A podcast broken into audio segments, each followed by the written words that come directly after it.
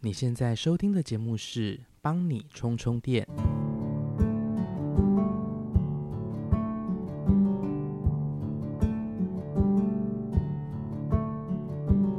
耶！欢迎大家来到这个新的节目。虽然刚开始会收听这个节目的人大多会是公五十三的听众，不过为了防止还是有一些新朋友不小心点进来，那我这边还是不免俗的在。这个新节目的一开始呢，自我介绍一下。大家好，我是聪聪 A.K.A. 易恒，目前是一个音乐剧的制作人。其实我一直以来都想要从事声音相关的工作。回想起来，应该就是国中准备考基测的时候，那时候我时常会读书读到可能十点多十一点，就开始听亚洲电台 F.M. 九二点七吧。然后那个时候的主持人是小树哥。我那时候其实很喜欢他的这个节目，我还努力的打电话进去过，想要点播一些歌，跟主持人有些互动。总之，我那时候就觉得能够在空中用声音陪伴很多人是非常幸福而且迷人的事情。虽然我曾经有想要考广电系，但是最后阴错阳差没有去，反而进到一个教育相关的科系。那呃，这个故事其实，在《公五十三》已经聊过了。如果大家有兴趣，可以回头听听看。呃，之前《公五十三》聊的内容。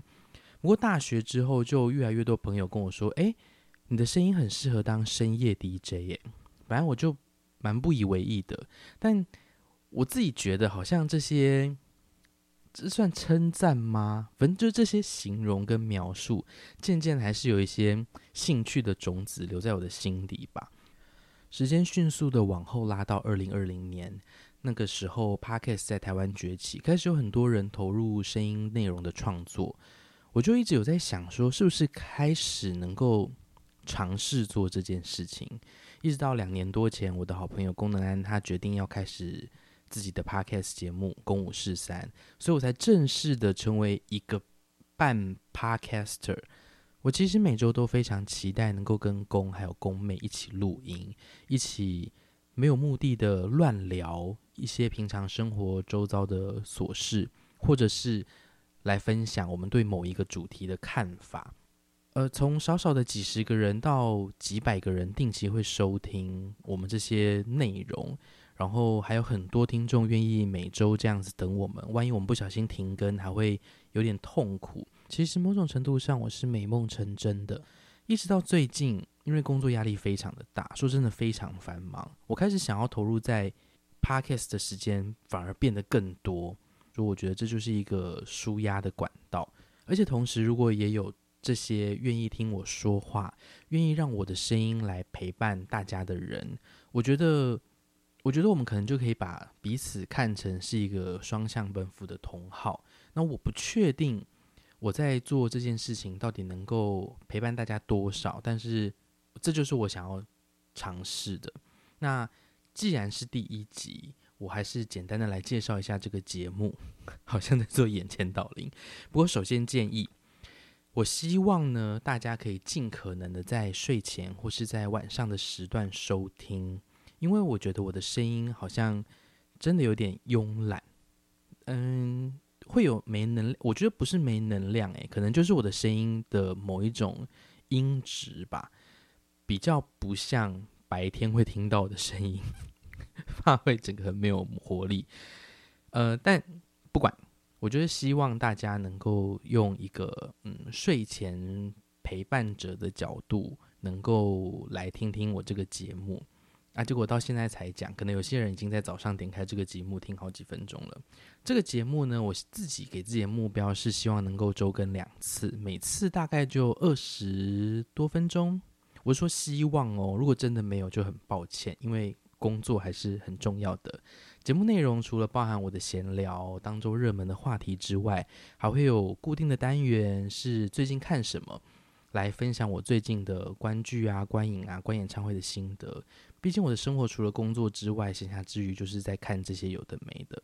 那另外，呃，我们叫做帮你充充电嘛，也是有一个同名的单元。我希望能够用比较正能量的方式，把我看到啊、听到或是感觉到可以帮助我或是帮助大家的一些内容，可以跟大家分享。那说了这么多，其实我我今天第一集闲聊大纲里本来要想说，哎，我就要来分享一下我的跨年夜。但我发现这一集上架的时间点，应该就是跨年夜当下，大家不会听吧？分享完，大家跨年也就结束了。但既然我都已经列了，我还是简单的分享。其实我的跨年夜呢，就是没有计划。今年不知道为什么，我对跨年夜特别没有感觉，一直都有种觉得这一天好像就是去吃个饭，就回家看剧休息。好像也不会真的想要去谁家和朋友一起过，我我有点不确定这个感觉是从什么时候开始，有可能就是从我之前在节目上有说过，是一个我对很多事情没有感觉的那个时候开始的。我我就是好像变得有一点孤僻，但我也不是不愿意去参与很多聚会，但我觉得好像把时间留给自己也是挺好的。你呢？如果你今天有什么特别的行程呢，也能够留言跟我说。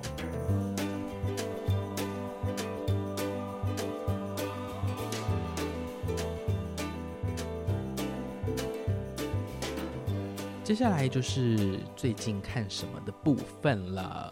之前因为太忙啊，很多戏我就是慢慢追，而且我其实是不介意就是同时看很多戏的人。就是我可能同时会有个三部剧在追，因为有些时候像韩剧或是美剧有可能 on 档嘛，就每周更新，所以没剧看的时候我就会多点几部。那也有可能就是因为多点几部，导致所有的戏的进度都很慢。那我最近就想要让自己比较放松一点点的，那晚上就真的留比较多时间可以追剧。最近同时看完了蛮多个作品，我今天想要来跟大家聊聊的，就是《有生之年》。《有生之年》是吴康仁、郑元畅、林哲熹、喜祥、杨贵媚等人主演的。那特别推荐谢展荣这个年纪轻轻的演员，我其实蛮喜欢他的戏的。这部戏的故事非常非常的生活。如果你有看过呃韩剧那个《请回答》系列，我有一点点觉得这出戏给我的感觉就是这个方向，尤其像《一九八八》。呃，整个请回答，我其实好像看了，我应该就看了九七跟八八，然后我非常喜欢八八，但我我知道有些人可能会觉得我这给这样子的评价好像太高，但真的我对这个戏就是有这种 feel。整个有生之年大概就十二集，而且每一个集数之间其实没有一定想要讲的主题，我们好像就这样闯进了高家的故事。那他们的互动啊、对谈啊，还有那些很特别的生命经验，会让我们觉得好像跟他们就是真的朋友，他们就是你周遭的人会发生的故事。呃，很多人就是我身边周遭的演员也好啊，然后创作者就会跟我说：“哎，他们还是觉得。”这出戏的表演痕迹很重，就是演员的表演，我自己就觉得见仁见智。可能有些人还是会不太喜欢台湾演员的表演，会觉得很刻意，那个表演痕迹很很深刻。但我自己觉得，我在看这整个戏的过程当中是不会觉得很突兀的。那这个戏到最后，就是十二集到最后，其实他就是在 ending 的时候就写了一个逗号，他。他并没有一个什么事件的终结，可是就是因为这一个生活感，所以让我们知道说，诶，这个故事在这边先告一个段落，因为这个家庭里面的每一个人的另一个阶段才正要开始。我我在看的时候，其实我内心一直都有种很舒畅的感觉，可能就是映照着自己的。生活嘛，我有点不确定。但我们的人生也就是这样啊，不同阶段就是有不同的风景。我相信每个人都能够在这出戏里面找到自己对于他想要讲的注解，或者是对于自己一些情绪上的出口。如果有那么一点点，在这出戏里面可以让你找到爱自己的动力，能够接受自己是个不完美的人，能够接受其实。家好像就是这个样貌，我觉得就不枉费这十二集的时间了。那在这出戏里面有一个很特别的地方，呃，也不是说特别，就它贯穿了整部戏的一句话，叫做“有生之年能长这么大算不错了。嗯，每个人都能够对这句话有不一样的解读，但我相信，在不同的年龄层下，能够让我们看到或感受到的都很不一样。所以这出戏就算推荐给大家喽。如果你真的看不下去，也不勉强把它看完啦。就是以前的我，我会觉得说，哎，我剧都追下去了，然后。比如说只看了两集或三集，我就会觉得很很可惜，我就会硬看。可是我有的时候发现，当你意识到说，诶，这个戏不合你的胃口的时候，你不要硬看，你就让它 let it go，其实那个感觉会比较好。你硬看完的结果，说不定就只是你会觉得啊，我干嘛浪费那么多时间？所以。嗯，如果接下来我有在推荐什么戏，然后你可能看了觉得说，哎，好像不是我的菜，那很正常，因为这个本来就是非常见仁见智的事情。有生之年就在 Netflix 上面可以看到十二集，我觉得还不错，那就希望大家也都能够看得愉快。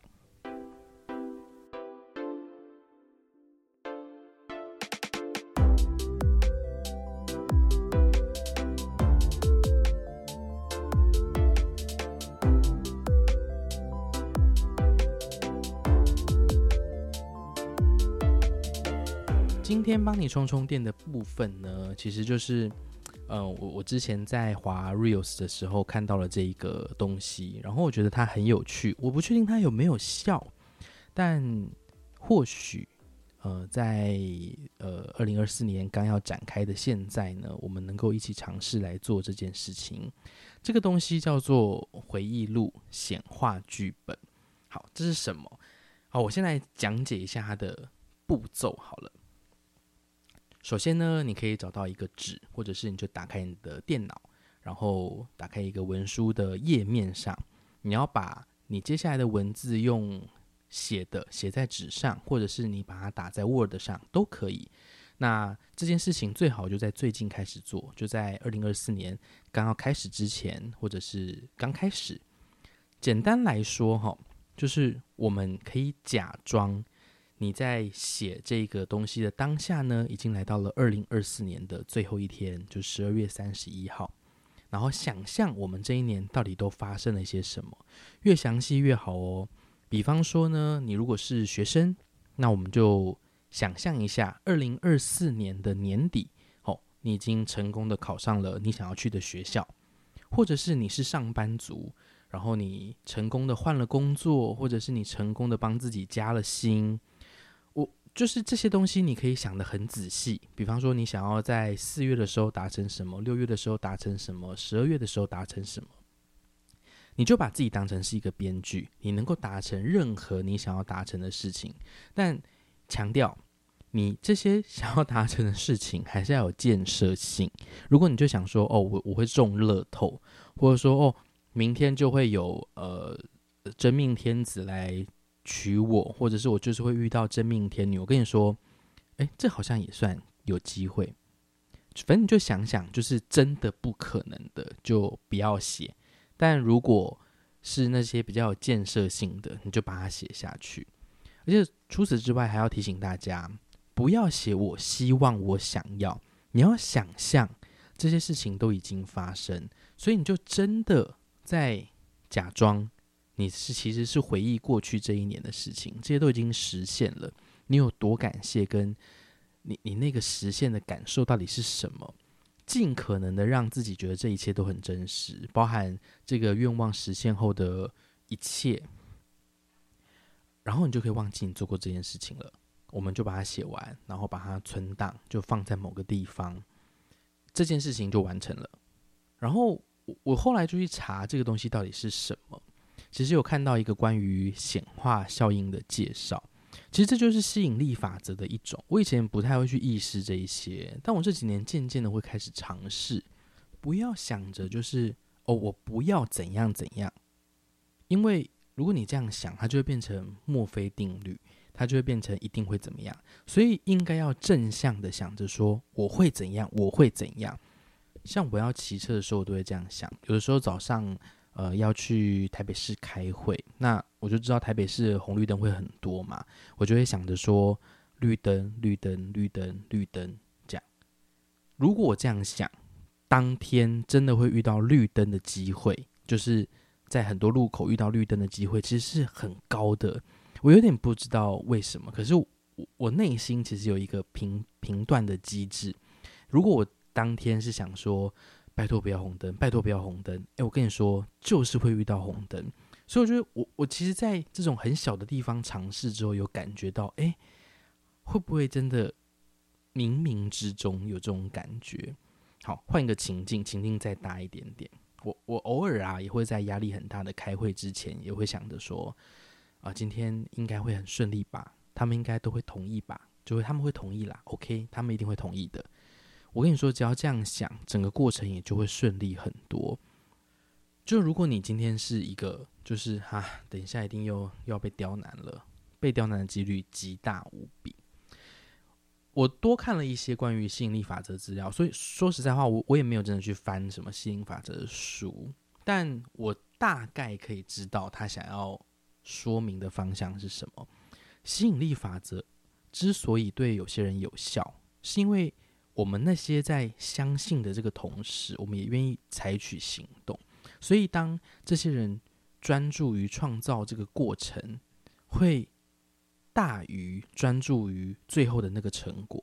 所以，我们先不管这个结果如何显现，在这个显化的结果到来之前，我们已经试着让自己更好。就是往那个更好的路上前进，所以这个显化效应，就是刚刚讲的这个这这个这个显化剧本，它其实不是说通灵啊，或者是被动的想，而是因为我们已经设定了一个目标，在这个目标其实是很正向的，我们直接会往前进。那这个往前进，就算遇到挫折，我们也会觉得说，反正等一下会有那个终点，所以基本上。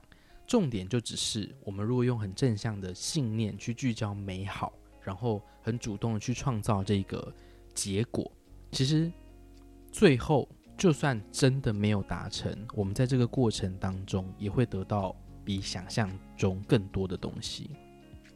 好啦，其实我也不是想要这个节目变得太恐怖的正能量。就是这个充充电，我也不想要说，就是好像我们真的就是在听节目的过程当中，让大家觉得说，哇哇，这个世界是多么的清新，这个世界是多么的美好。我其实某种程度也有点怕一直呈现正能量的人，你知道，就是某些宗教或者是某些直销团体，就他们那些正会正得我心里发寒。不过。不过我觉得这个这个显化剧本，或者是这个这个叫什么回忆录，它它没有那么没有那么怪，至少我们其实是很，我们可以把自己真的想象成我们就是个编剧，我们在写自己的人生，所以我我其实蛮愿意尝试看看这件事情，然后我可能在今年结束之前就就先完成明年的这一个闲话剧本，那我们明年可以再一起来看看自己变成什么样子的人喽。好啦，其实夯不啷当就是也差不多到呃我设定的这个节目的长度了。今天的节目到这边就要告一个段落。如果你喜欢这个节目，请帮我到 Apple Podcast 或者是任何可以评分的地方给最好的评价，多多分享推荐给你的亲朋好友，截录片段到你的社群网站上也都非常非常的欢迎。我是冲冲。嗯、我希望呢，能够在公五十三，还有在这个帮你充充电上跟大家持续的相会。那我们就下次见喽，拜拜。